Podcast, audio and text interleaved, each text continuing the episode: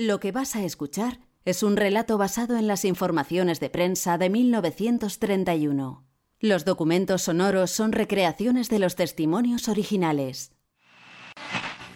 El glorioso inventor Thomas Alva Edison ha manifestado a la publicación Review of Reviews que el autogiro de la cierva marcará una época en la historia de la aviación. Está basado, ha dicho, en un principio importantísimo al alcance de todos que solo el señor de la cierva ha sabido atisbar. Añade el inventor lo siguiente. Ya pueden hablar lo que quieran de la decadencia de España. El autogiro es otro huevo de Colón y era natural que fuera un español el que diera con el truco. Cuando empieza 1931, la única compañía aérea que existe en España, Clasa, acaba de inaugurar los vuelos entre Madrid y Canarias. Hay dos a la semana. La duración es de 11 horas y se hace escala en Casablanca. Clasa, concesionaria de líneas aéreas subvencionadas, existe desde hace solo año y medio. Es el resultado de fusionar, por orden del gobierno militar, todas las compañías anteriores. El principal aeródromo de España es el de Getafe, utilizado por su proximidad a Madrid como punto de partida y destino de los vuelos que enlazan la capital de España con Barcelona, Sevilla, Biarritz y París. Para el año recién iniciado, el general Quindelán, responsable de aeronáutica, se propone alcanzar un vuelo diario Madrid-Barcelona y Madrid-Sevilla. En mayo está previsto inaugurar el nuevo aeropuerto de Barajas, del que informa la prensa que tendrá foco potentísimo, semáforo, servicio meteorológico y aduana. Los siguientes aeropuertos se planean construir en Barcelona, aprovechando el aeródromo del Prat, Sevilla y Valencia. Está anunciado también un nuevo vuelo que enlazará Barcelona y Palma con aparatos de cuatro plazas. La compañía oficial presume de que en todo 1930 no se produjo accidente alguno de sus aparatos. Las averías de motor, que disuaden aún a muchos ciudadanos de probar el novedoso medio de transporte, no deben inquietar al pasajero, dice la empresa, ya que los aparatos son trimotor, de modo que aunque falle uno de los motores, el avión puede continuar hasta el aeródromo más próximo. Cada 50 kilómetros hay un espacio habilitado para el aterrizaje. Recientemente se han instalado a bordo de los aparatos cantinas que ofrecen fiambres y agua mineral. 1931. Españoles del mañana. La preocupación del gobierno es enorme. Una nueva era de relaciones mucho mejor. El sentimiento y el pensamiento de todas las mujeres españolas. Contra el peligro de un flanco y contra el peligro de otro flanco. Un podcast de Alsina.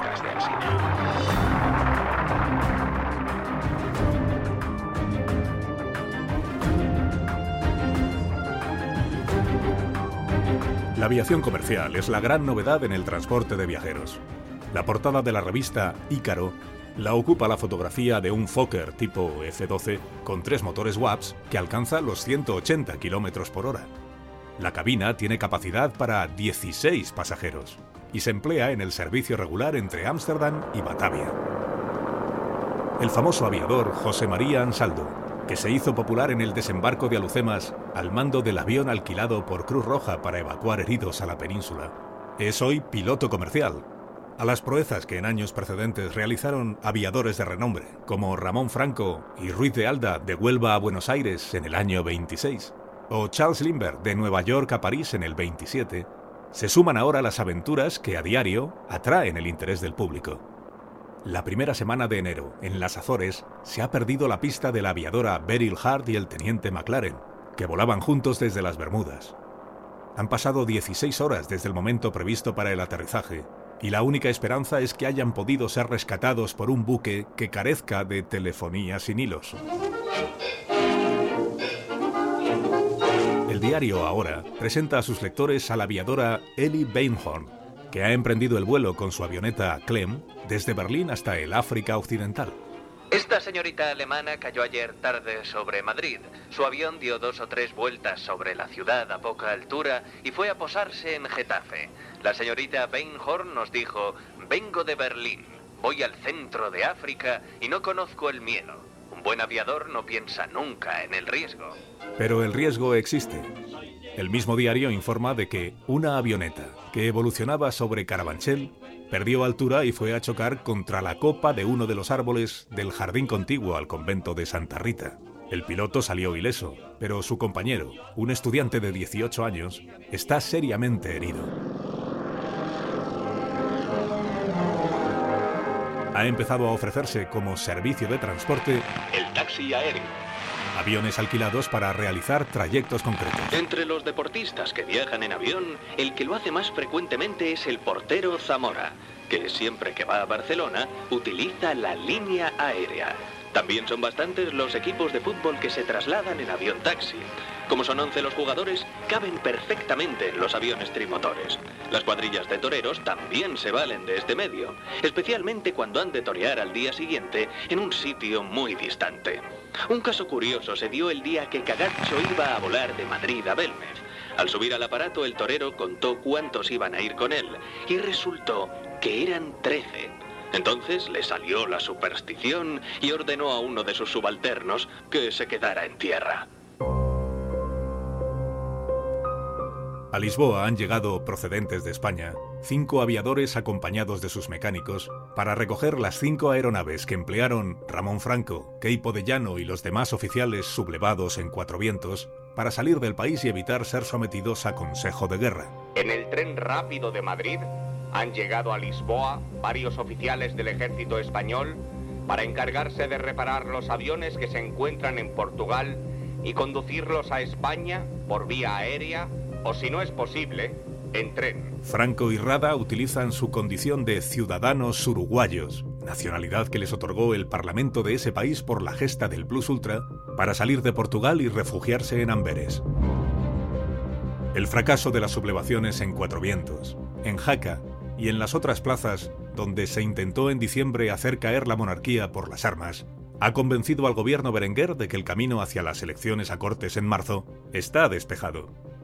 El Consejo de Ministros aprueba al empezar el año el presupuesto del Estado, que contempla la promoción de funcionarios y militares para que puedan ver incrementados sus ingresos. Las cuentas públicas prevén 3.600 millones de pesetas de gasto y un pequeño superávit. La partida más cuantiosa es la que se destina al Ministerio de la Guerra. Hay también un incremento notable del dinero destinado a la construcción de nuevas escuelas. Legalizada la vida económica, el Consejo de Ministros ratifica su propósito de celebrar elecciones a Cortes en marzo. El mantenimiento del orden público se le ha encomendado al ejército y no queda al gobierno otra facultad que la de supervisar las decisiones de los gobernadores militares. En cuanto al carácter que tuvieron los sucesos de diciembre, el gobierno se ha formado ya perfecto juicio a la vista de los informes facilitados por los capitanes generales y de los documentos que abandonó el capitán Galán en el lugar donde se entregó, documentos que contienen un completo plan de variación del régimen social y político en sentido disolvente. Los dirigentes políticos republicanos, detenidos a mediados de diciembre, continúan en la cárcel modelo de Madrid. Alcalá Zamora, Maura, Galarza, Largo Caballero, Fernando de los Ríos y Casares Quiroga. Solo los partidos tradicionales celebran actos en estos primeros días de 1931.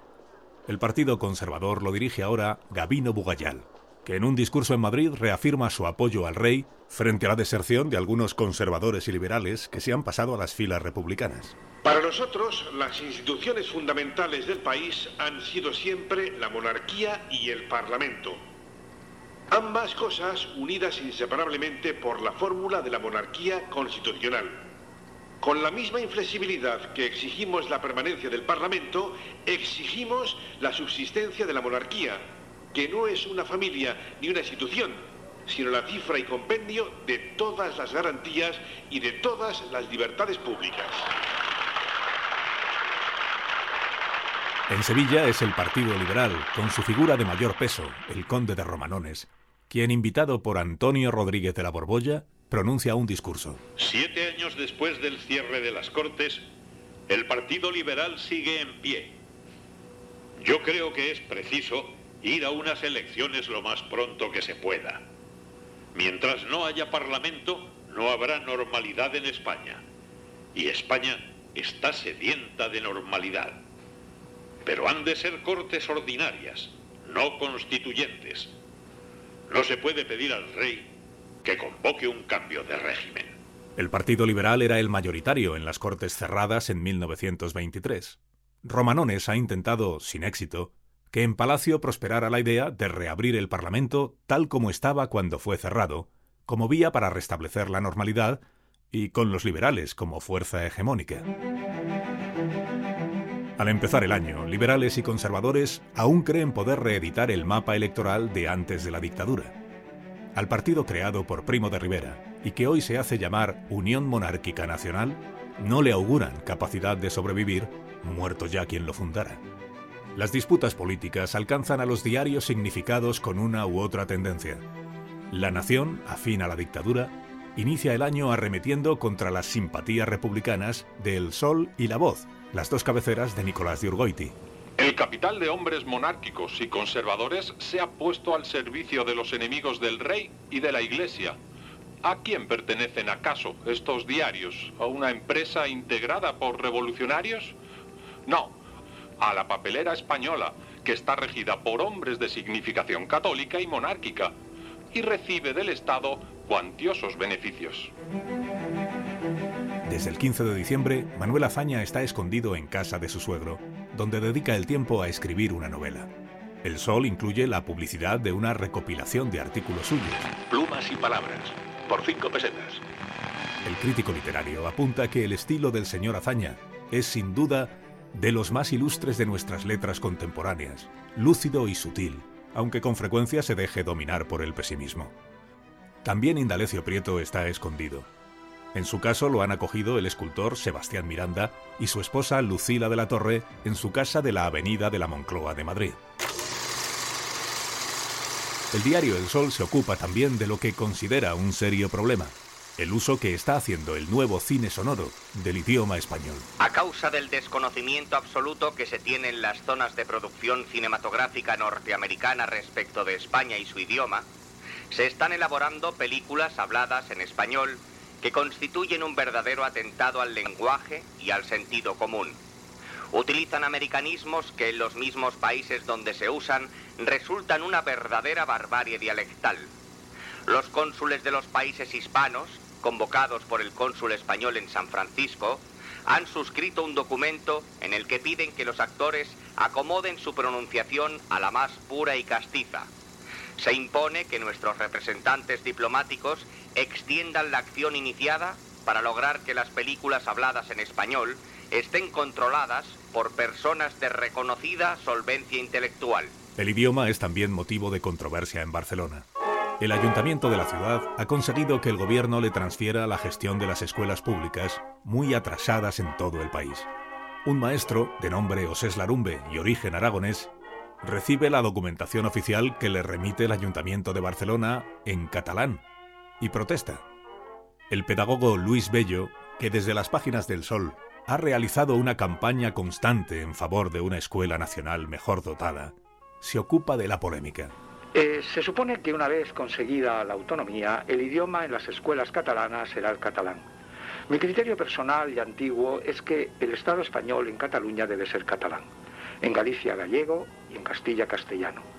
Cataluña puede hablar catalán en sus escuelas sin que el Estado español sufra merma. Si Cataluña quiere la enseñanza en catalán, que decida ella misma. Pero esta convicción mía tiene una advertencia importante.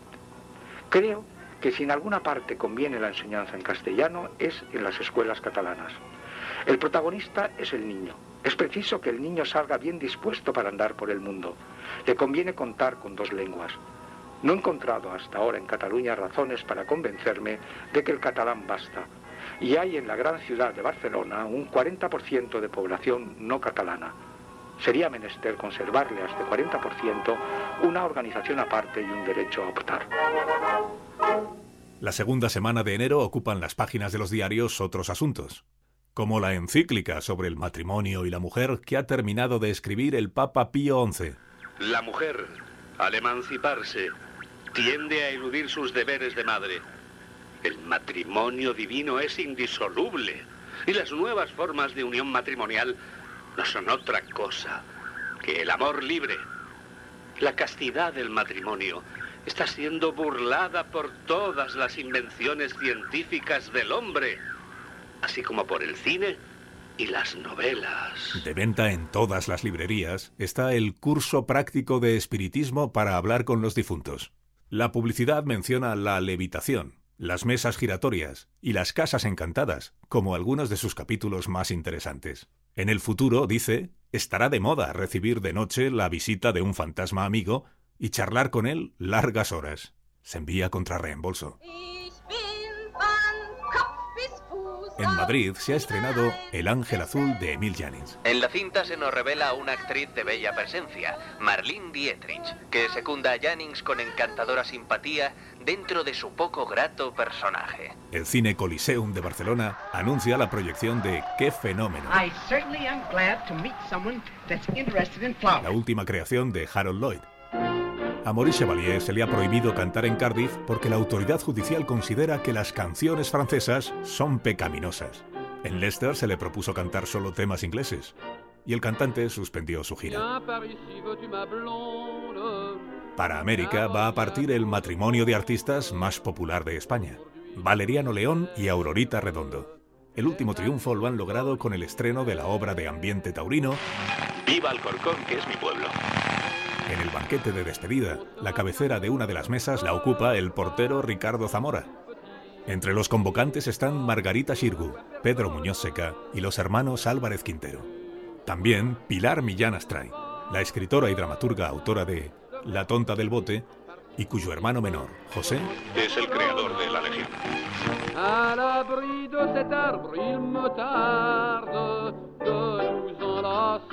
C'est le moment, nul ne nous regarde, de nous caresser. Toi et moi, on peut s'embrasser, je crois. Non, viens mon trésor, plus loin encore, là j'aperçois un garde. 1931. Han puesto sus voces a este episodio Andrés Trapiello, José Ángel Juanes, Borja Fernández Sedano, Pablo Díez, Francisco Paniagua, Julián Cabrera, Carlos Rodríguez y Juan Diego Guerrero. Dirección de actores Carlos Zumer. Producción María Jesús Moreno. Montaje sonoro Carlos Alsina.